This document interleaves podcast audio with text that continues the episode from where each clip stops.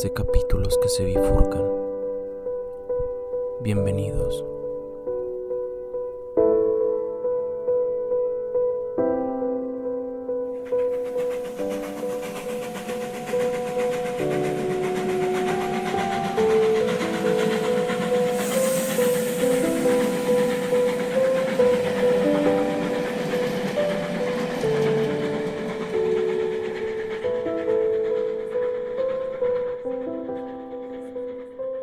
Una ética que cuente con las emociones y la posibilidad de gobernarlas tiene como objetivo la formación del carácter más que la fundamentación de los grandes principios. Es una ética más vinculada a la educación que a la redacción de códigos de conducta. Pero, ¿qué es el carácter?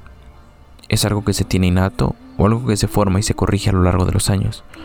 El diccionario de la Real Academia Española define el carácter como el conjunto de cualidades o circunstancias propias de una cosa, de una persona o de una colectividad, que las distingue por su modo de ser u obrar de las demás. Si el carácter alude al conjunto de cualidades que llega a poseer una persona y que lo dotan de una manera de ser específica, carácter traduce el griego ethos, y la formación del carácter entraría de lleno en el ámbito de una ética de las virtudes, las cuales son definidas también, por lo menos por Aristóteles, como disposiciones para la acción. A la misma idea, disposiciones, tendencias, recurre la psicología al entender el carácter como una disposición psicológica duradera e inhibir impulsos instintivos de acuerdo con un principio regulativo.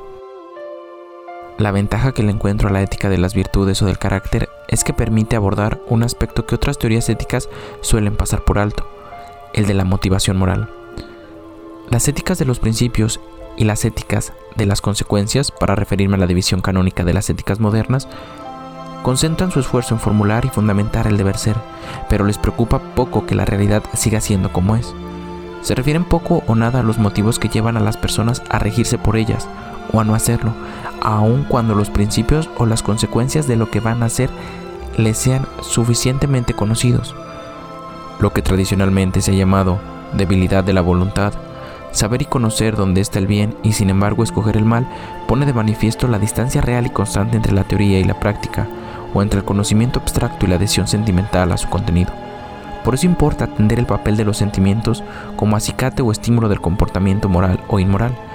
Si la mayoría de las emociones que hemos visto en los capítulos anteriores se corresponde con las virtudes o con los vicios clásicos, parece deducirse que cultivar o no los sentimientos correspondientes influirá en el comportamiento.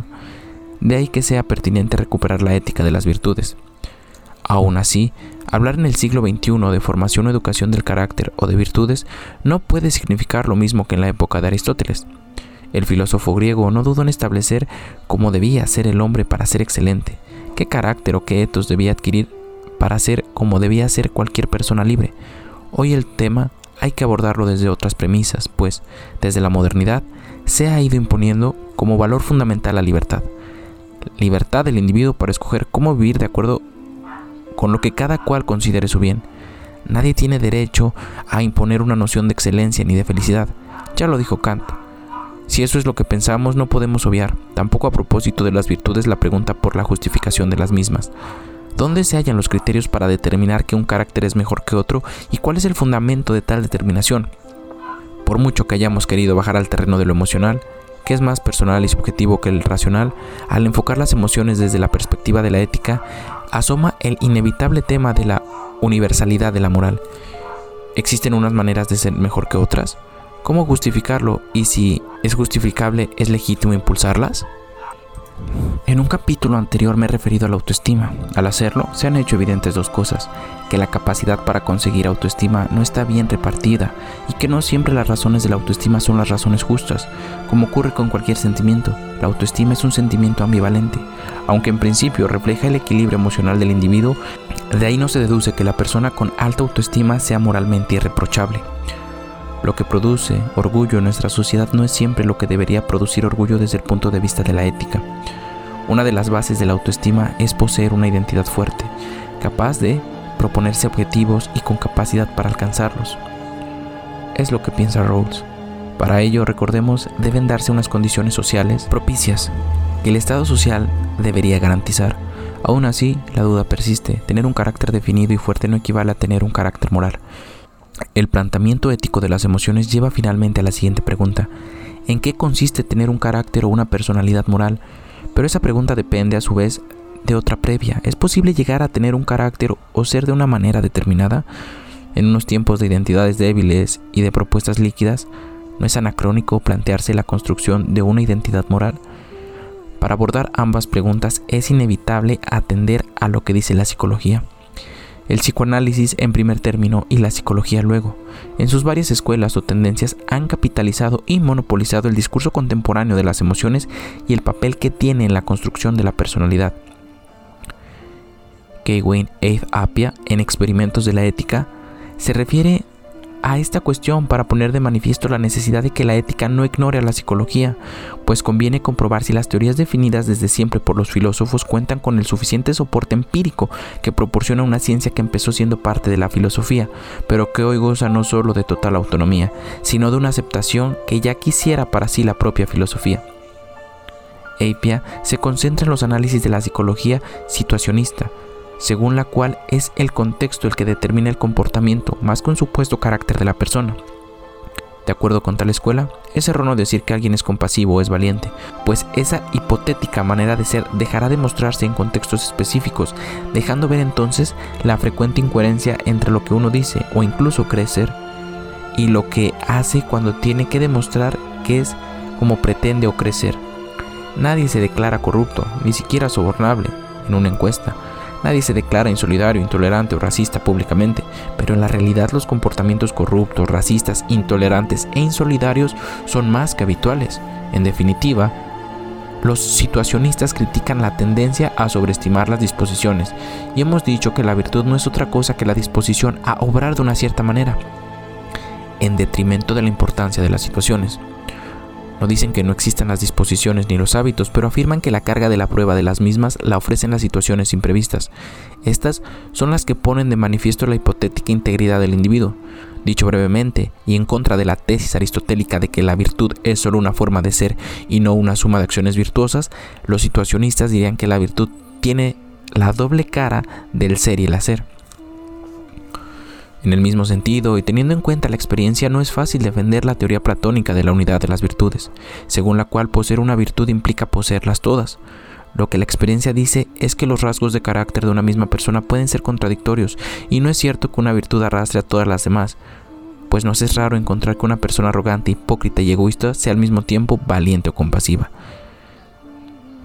El protagonista de la película, la lista de Snyder es un ejemplo de ese personaje desconcertante desde el punto de vista de la coherencia moral o virtuosa.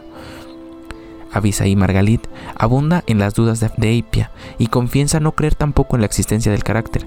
En la mayoría de los casos las personas simplemente reaccionan frente a determinadas situaciones. Hay experimentos que lo demuestran, si bien todos ellos se nos antojan terriblemente simples y triviales, que prueba que ante un conflicto unos opten por dar prioridad a la diligencia y otros al socorro del necesitado. Ambos rasgos son valores del carácter que se muestran incompatibles ante una situación específica. Sea como sea, los psicólogos situacionistas quieren subrayar el papel que desempeña el entorno en el comportamiento y eso no tiene nada de trivial, pues efectivamente el entorno condiciona y ayuda a mejorar el comportamiento aunque no lo determina. Pero eso ya lo vio Aristóteles cuando dijo que solo los ricos y bien dotados podían aspirar a ser virtuosos, y Ortega al proclamar, yo soy yo en mi circunstancia. Sea como sea, el punto de vista psicológico no puede ser descartado sin prestarle un poco más de atención. Según Eifia, es importante por lo menos por dos razones. La primera es la vieja cuestión filosófica de si deber implica poder. Es decir, ¿podemos realmente hacer todo lo que se nos presenta intelectualmente como justo y bueno? En segundo lugar, si es cierto que la virtud y las emociones implícitas en ella tienen un componente cognitivo y ese componente es cuestionable. La reflexión sobre las emociones y sus causas pasa inevitablemente por el reconocimiento de uno mismo y de las singularidades o especificidades del propio yo. En ambos casos se trata de combatir la abstracción filosófica y en especial, a propósito de la ética, recuperar una ética de la situación que tenga en cuenta las peculiaridades individuales y no nos convierta en una mera réplica de un imaginario ser humano universal. La ética como sabiduría práctica.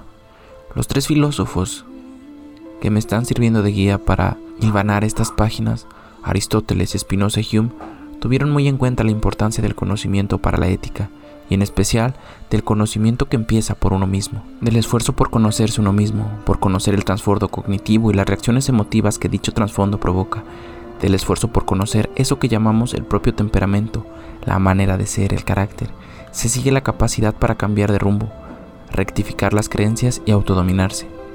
Tal es la preocupación que lleva Aristóteles a lamentarse en sus éticas de que sus reflexiones acaben siendo más teóricas que prácticas.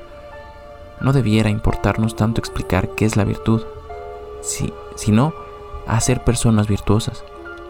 El libro 10 de la ética Nicomaco anuncia el tránsito de la ética y la política, porque es necesario actuar y no solo teorizar. Por consiguiente, si hemos discutido ya suficientemente en términos generales sobre estas materias y sobre las virtudes y también sobre la amistad y el placer, hemos de creer que concluimos lo que nos habíamos propuesto o como suele decirse en las cosas prácticas, el fin no radica en contemplar y conocer todas las cosas, sino más bien en realizarlas. El paso a la práctica obliga a dejar el liceo y salir a la ciudad dejar la pura especulación y empezar a legislar porque tales son los espacios en los que la ética toma cuerpo y se realiza. Ya hemos visto que Aristóteles, al catalogar las virtudes, se decanta por las virtudes éticas y no por las dianoéticas o intelectuales. De estas últimas preserva la virtud de la pronesis, porque en ella reside precisamente el cálculo que atemperará las prácticas desmesuradas y permitirá encontrar el término medio pero no ve la utilidad de la sabiduría como theorem, actividad contemplativa, más propia de los dioses que de los hombres. Puede tener para la vida práctica. Es una actividad dignísima, eso sí, porque desarrolla lo más alto y divino que hay en nosotros, pero la ética es necesaria porque es parte más divina.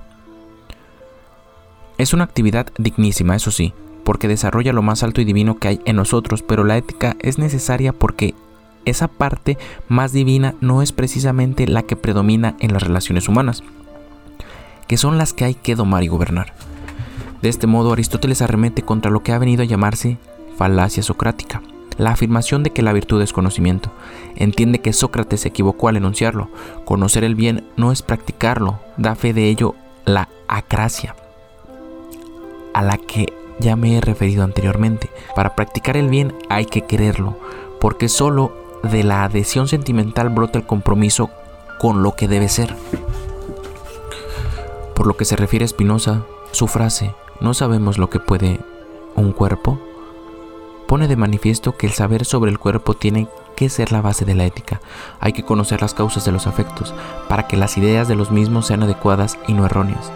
Conocer es poder, capacidad de actuar, para lo cual hay que calibrar antes que nada los límites de ese poder de luz en sus comentarios Espinosa llama al cuerpo el inconsciente del pensamiento, una realidad de la que el pensamiento no puede prescindir, pero a la que puede informar. El sabio es feliz porque sabe qué hacer con sus pasiones, conoce las causas de las mismas y llega a controlarlas. Hume por su parte subtituló su imponente tratado sobre la naturaleza humana como un intento de introducir el método experimental de razonar en los sujetos morales, la observación empírica no puede ser obviada, como se pone de relieve en los textos incluso de aquellos filósofos que se jactaron de despreciar la experiencia. Los ejemplos que pone Kant para explicar mejor sus imperativos categóricos traicionaron a la teoría que ejemplifica por qué ponen en evidencia su procedencia cristiana. Nada es más corriente entre los filósofos y nada más alejado de la realidad, escribe por el contrario Hume, que el distinguir entre la razón y la experiencia y creer que son dos facultades que dan lugar a argumentaciones distintas nada más erróneo y superficial, pues es la experiencia la que, en último término, funda nuestras inferencias y conclusiones. Una teoría moral alejada de la experiencia es la que suele presentarse en los manuales al uso, bajo la forma de típicos dilemas éticos. Es la ética del sí o el no, el blanco o el negro, una ética que inventa escenarios fantásticos. ¿Qué haría usted si se encontrara ante la tesitura de tener que torturar a un terrorista para salvar a toda una población? Y busca la respuesta de un sujeto juez imparcial que conoce las buenas razones para quedarse con uno de los extremos del dilema, como ha dicho repetidas veces Diego Gracia. La realidad no es dilemática, sino problemática. O como dice Piaf, no somos jueces, sino jugadores. Todos tenemos intereses particulares y valoramos lo que nos encontramos a partir de ellos y de las pasiones que suscitan. No somos seres abstractos que razonan fuera de contexto. En el mundo real, la narración de los hechos determina la forma de evaluarlos. es la célebre teoría del framing popularizado por George Lakoff a propósito del discurso político. El marco de la narración es ya una tarea moral, pues sitúa el punto de vista y nos dice hacia dónde hay que dirigir la atención.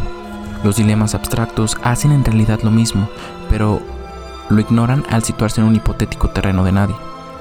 Pero un dejado a un lado los planteamientos dilemáticos y yendo a teorías más serias, como la teoría de la justicia del Rawls, vemos asimismo la dificultad que dicho filósofo tiene para compaginar los principios normativos con las disposiciones psicológicas y en general motivacionales. Lo explica bien Félix Ovejero al decir que Rawls se refiere a unas motivaciones abstractas que constituyen el escenario de los principios de la justicia. Desde ellas se estipula que en la posición original los sujetos prefieren tener más bienes que menos. Son mutuamente desinteresados y tienen un incipiente sentido de la justicia. Son a la vez racionales, es decir, egoístas pero razonables, capaces de cooperar a favor del bien común. No es raro que solo teniendo en cuenta abstracciones como esas, al liberalismo le cueste hacer compatible la justicia y la vida buena, el mercado y la cultura vacía.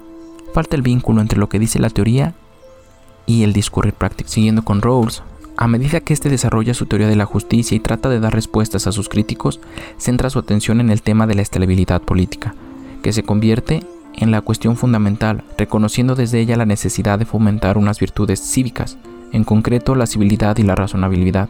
No obstante, rechaza de plano lo que él llama humanismo cívico, de corte aristotélico, una doctrina que trataría de fomentar aquellas virtudes que el ser humano como tal debe poseer. En la opinión de Ovejero, Rawls está aceptando así una virtud con valor exclusivamente instrumental, no como un rasgo de la naturaleza o una disposición natural que haya que alentar, de esta forma no acaba de resolver la discontinuidad entre una ética privada y la virtud pública o entre el interés particular y el general. Es la tensión, resume Ovejero, entre democracia y libertad, entendida esta en el sentido estrictamente de libertad negativa, una libertad poco funcional y nada operativa para la vida democrática, una libertad, añado, en la que no hay móvil ninguno para tener en consideración el bien común, para respetar a los demás o siquiera para tolerarlos cuando incomodan sus creencias o su forma de proceder. Decía Spinoza que un afecto solo se corrige por otro afecto más fuerte. La fuerza de una pasión solo se domina con otra pasión, no con un conocimiento frío, abstracto y de validez universal. La medida de la virtud o del término medio, aducía Aristóteles, deberá encontrarla cada cual, pues no existe un término medio absoluto de la valentía o de la templanza. Pues bien, si queremos encontrar una especie de fórmula general que resuma tales enseñanzas, podríamos decir que a las emociones solo llega a gobernarlas una pasión, la pasión por el conocimiento, el deseo de saber, que según los manuales en los que estudiábamos explica el origen de la filosofía, es el mejor antídoto de las emociones inadecuadas. Pero hablamos de un saber práctico, no el saber del erudito que almacena conocimientos y es un pozo de sabiduría, ni el del sabio estoico que ejercita la voluntad en la indiferencia hacia lo que no depende de uno mismo. No el sabad, sino el sague. Montaigne lo dice bien, hemos de aprender a soportar aquello que no podemos evitar. Soportarlo no es insensibilizarnos frente a ello, sino saber manejarlo y, y adecuarlo a nuestros fines o a los fines colectivos. La receta, si se puede hablar de receta, la da Sócrates con la mayéutica, el autoconocimiento. Conocerse a sí mismo es analizar los sentimientos, las ideas y las valoraciones que conforman la visión del mundo de cada uno para descubrir la debilidad de su fundamento y aprender a relativizarlas. Es practicar la distancia y la ironía frente a la insuficiencia y la debilidad propia.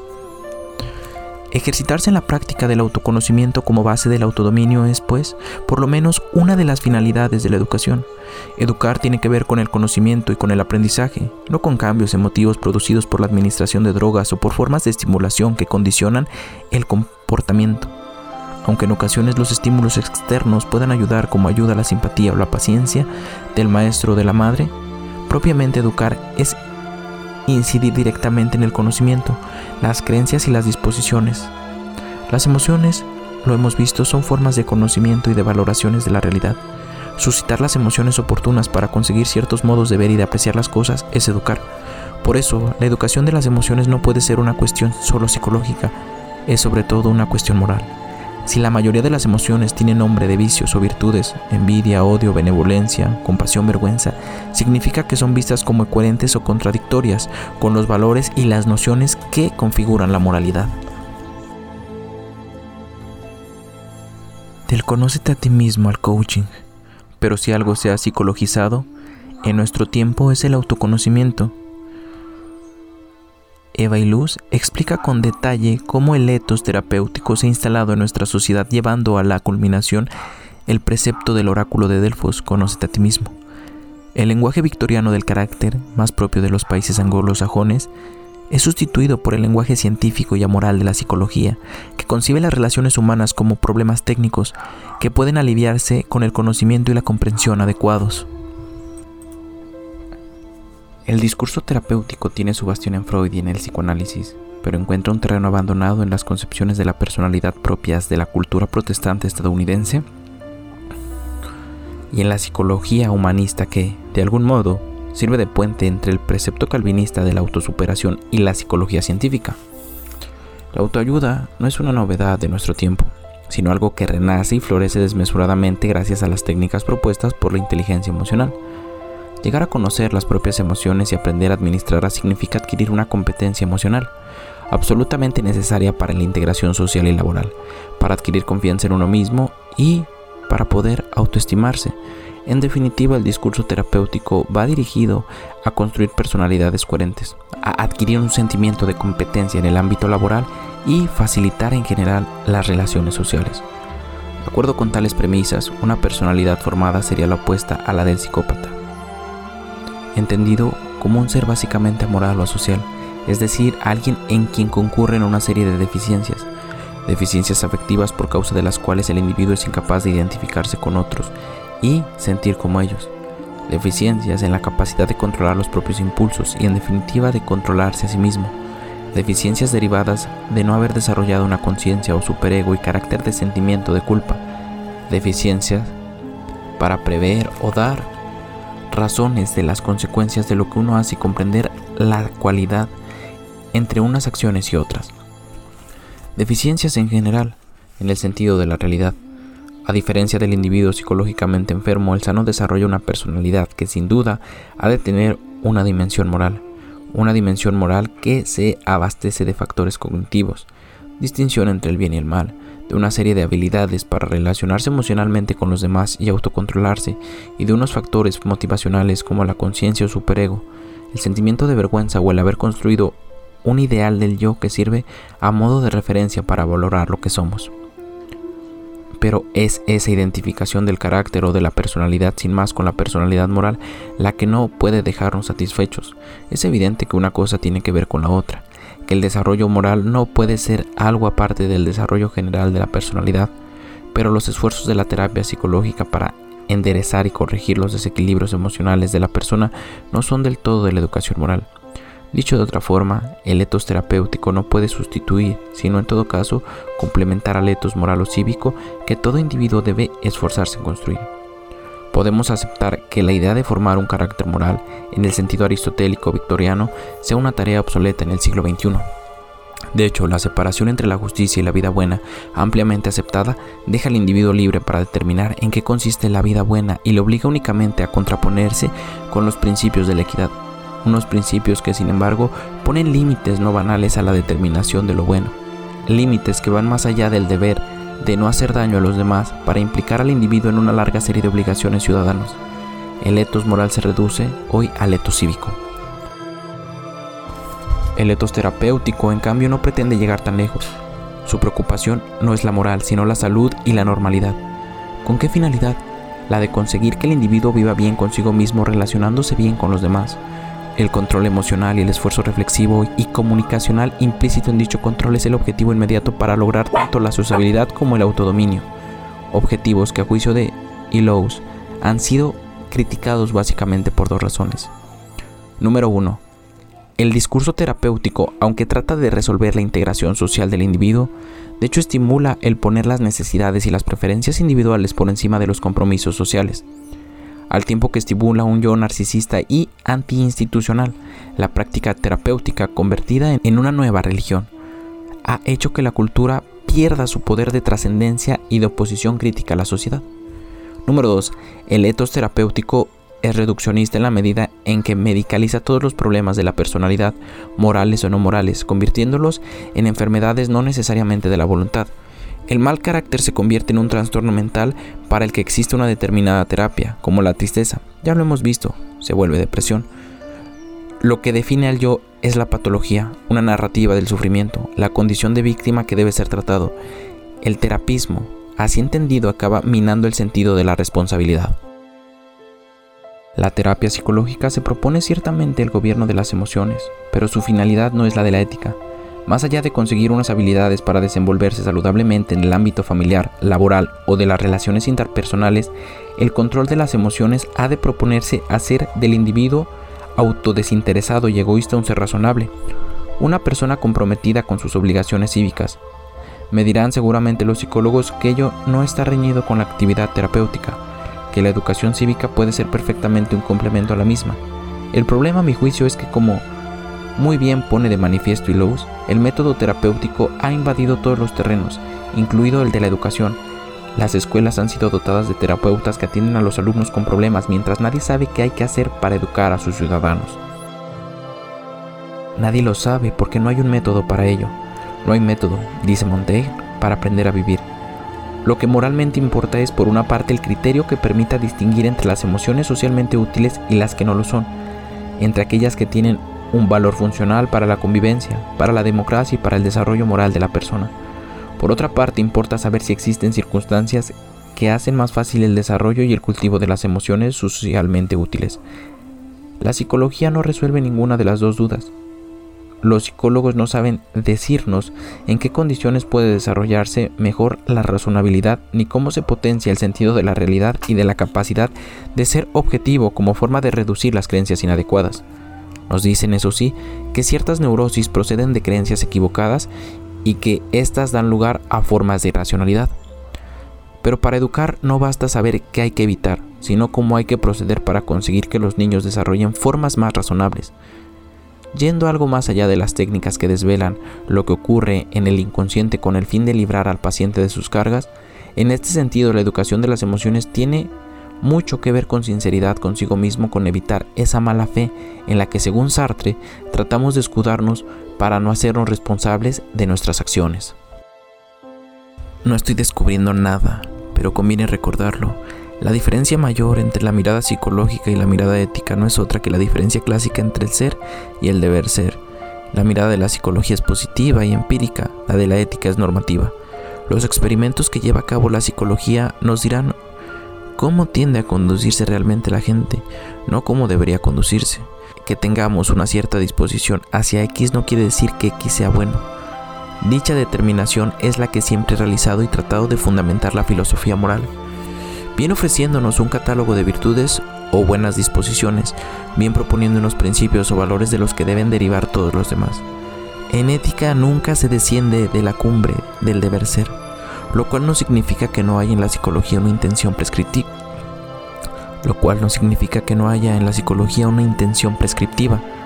Todo diagnóstico lleva a un tratamiento que se propone curar la enfermedad y el tratamiento es un deber ser pero no es en ningún caso el deber ser moral, el que apunta a lo que debe ser el ser humano como tal. Aunque no podamos hablar de un telos de la vida humana en sentido aristotélico, sí que reconocemos unos valores y unos derechos universalmente aceptables. Dejo para el próximo apartado los criterios que pueden llevar a distinguir las emociones adecuadas de las inadecuadas, para tratar antes los modos de cultivar tales emociones. Eris Peters propone tres técnicas para encauzar las emociones. Una descartada es la no educativa, meramente terapéutica a través de las medidas externas como la administración de drogas que condiciona el comportamiento. La segunda forma es la que deriva de las teorías de Spinoza y de Freud y consiste en indagar en las fuentes de la irracionalidad, una técnica que es a la postre un ejercicio de conocimiento o más expresamente de autoconocimiento. La tercera técnica va destinada a promover emociones autotrascendentes, patrones de acción que lejos de calificar los comportamientos como malos o buenos o introducir el miedo a ser castigado, proporcionen motivos para actuar de una manera. Es injusto lo que haces o le estás haciendo daño portándote así. El amor, el respeto, el sentido de la justicia, la preocupación por la verdad convertidos en sentimientos carecen del carácter autorreferencial, que en ocasiones obstruye la acción y dispone para la acción. Muchas formas de la vida civilizada, concluye Peters, incluidas la poesía, las buenas maneras, el ingenio y el humor, consisten en diseñar y aprender formas de expresión que nos hacen capaces de tratar las emociones de forma que no trastornen personalmente ni perturben socialmente. Lo que pone de manifiesto que la tarea de educar las emociones no le corresponde a ninguna disciplina en exclusiva, ni a la filosofía, ni a la psicología, ni a la sociología la educación sentimental y la ética pública. He dejado para el final la cuestión acerca del criterio que ha de permitirnos distinguir las emociones adecuadas de las que no lo son, porque dicho criterio nos proporciona al mismo tiempo las razones a favor de una educación de las emociones. La respuesta breve y directa creo que es esta. El cultivo de las emociones es la condición de la ética pública. Aunque las emociones pertenecen a la trastienda de la vida individual, a un reducto íntimo en el que parece que ni se puede ni se debe entrar, al ser la sepuela que mueve a actuar, tienen consecuencias para el conjunto de la sociedad. Las circunstancias que llevan a las personas a sentir vergüenza, a compadecerse o a indignarse tienen que ver con el tipo de sociedad en que uno vive, con las costumbres reales que por un efecto de osmosis todo individuo interioriza y aprende. No es una casualidad que la vergüenza tiendan a sentirla sobre todo las mujeres, y que se concentre en el pudor por el propio cuerpo, ni que la indagación sea patrimonio de quien tiene poder para imponer su dominio al resto de la población. Tampoco es extraño que la compasión afecte solo a los más cercanos, ignore a los que carecen de vínculos de sangre con uno mismo. Encauzar las emociones es darles un sentido, el sentido más idóneo para que la humanidad progrese y la convivencia entre las personas no se deteriore. ¿Por qué importa lo que uno sienta o la disposición que uno tenga al actuar? ¿Por qué no es lo mismo acudir en ayuda del otro por deber, por dinero, por amor? Me he referido ya a los distintos experimentos realizados con personas que sufren patologías emocionales. Las lesiones en la corteza prefrontal del cerebro convierten al individuo en un ser inútil socialmente, un ser incapaz de enfrentarse a la realidad, de calibrar el alcance emocional de sus actuaciones o de sentir esa empatía que es el embrión de la moralidad. La sociabilidad humana es un supuesto sin el cual es difícil construir ética alguna. La persona que carece de toda sensibilidad social o moral no tiene cabida en la vida en común. De ahí que la hipótesis más cruda del ser humano, como un ser egoísta por naturaleza, que solo se quiere y se busca a sí mismo, y que solo sale de sí por la coacción de la ley, ese individuo que ha fundamentado sucesivamente varias teorías del contrato social, es un punto de partida equivocado el punto de partida antropológico no puede ser ni exclusivamente optimista ni exclusivamente pesimista respecto a las posibilidades del individuo de vivir en sociedad. Es una mezcla de ambas cosas, una sociabilidad insociable. Lo caracteriza, como dijo Kant.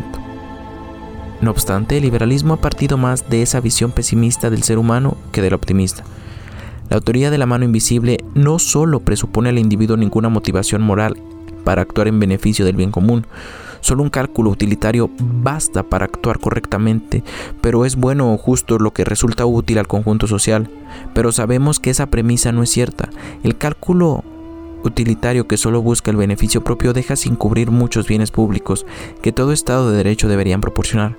Por ello, no puede satisfacernos la visión del ser humano como mero homo economicus, desinteresado por todo aquello que no le concierne individualmente o corporativamente no puede satisfacernos porque no asegura la sociabilidad imprescindible para el buen funcionamiento de un Estado social. Existe desde tal punto de vista lo que Vejero llama un problema de disposición social, que demanda una solución. Solución que no se encuentra en el mercado ni tampoco en la perspectiva cívica si entendemos por tal el intento de lograr una democracia más participativa y deliberativa que la que conocemos, si en cambio se ve favorecida por el esfuerzo del vínculo emocional entre los miembros de la sociedad. Las emociones precisamente por su autenticidad cumplen importantes funciones para el compromiso que solventan problemas de coordinación social.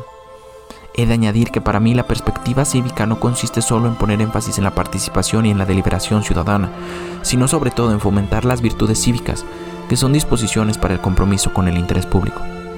Las emociones son socialmente útiles porque tienen una función de coordinación. Uno siente miedo porque sabe que el otro se indigna si resulta ofendido. El reproche funciona cuando el otro se avergüenza de lo que ha hecho y le es reprochado.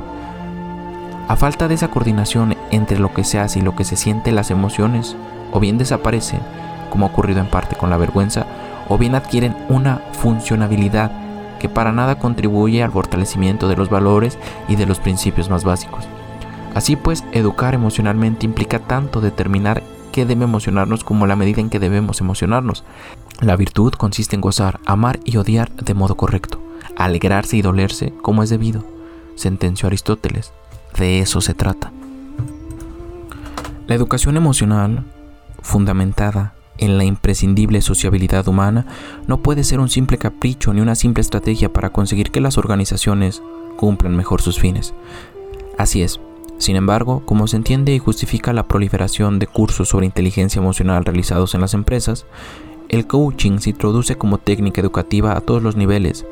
Se aduce que las profesiones están desapareciendo, que la perpetuidad en un mismo trabajo durante toda la vida es un mito de otras generaciones ya muy pasadas, que hoy el captor de recursos humanos no busca profesionales sino perfiles que sean propicios a formas de trabajar específicas, en el perfil caben tanto cualidades como la simpatía o la amabilidad, situaciones como el no tener cargas familiares o habilidades como la capacidad para formar equipos, para la comunicación o para la realización para la comunicación o para las relaciones públicas. En esos perfiles los sentimientos y la forma de manifestarse tienen un papel básico y por eso es bueno fomentar aquellos sentimientos que favorecen determinados perfiles. No obstante, el gobierno de las emociones como tarea moral es más que la búsqueda de perfiles adecuados a una finalidad corporativa, pues el perfil que debe buscarse finalmente es tan poco determinado como el perfil humano, un perfil que en las sociedades liberales no consiste en la adecuación a un cómputo de virtudes como las que proponían los clásicos, sino en la adquisición de lo que alguien ha llamado un carácter democrático, a saber, un carácter dispuesto a respetar la libertad y la igualdad política, adquirir un sentido de la tolerancia, de la obligación, de la equidad y de la autodisciplina. Nuestro mundo es posmoderno, esto es, de valores inconmensurables, abierto a la indeterminación, antifundamentalista. Nuestro subsuelo está en el procedimiento y en el diálogo. No sabemos cuál es el futuro que hay que construir, pero sabemos qué cosas no deberían repetirse en el futuro. No contamos con las razones absolutas que en otros tiempos fundamentaron la distinción entre el bien y el mal. Parafraseando el argumento del Eutifrón, hoy más que nunca pensamos que las cosas no son buenas porque Dios las quiere, sino que Dios las quiere porque son buenas. Ni siquiera la ley puede erigirse en fundamento del buen hacer porque también las leyes son cuestionables. Nuestras razones se acercan más a la estética que a los dictados de la razón, como alegaba un relator de las Naciones Unidas de los Derechos de los Indígenas. No defiendo a los indígenas porque quiera hacer un bien para el mundo. Es que disfruto haciéndolo. Ese disfrute efectivamente es razonable, pero está motivado por el sentimiento.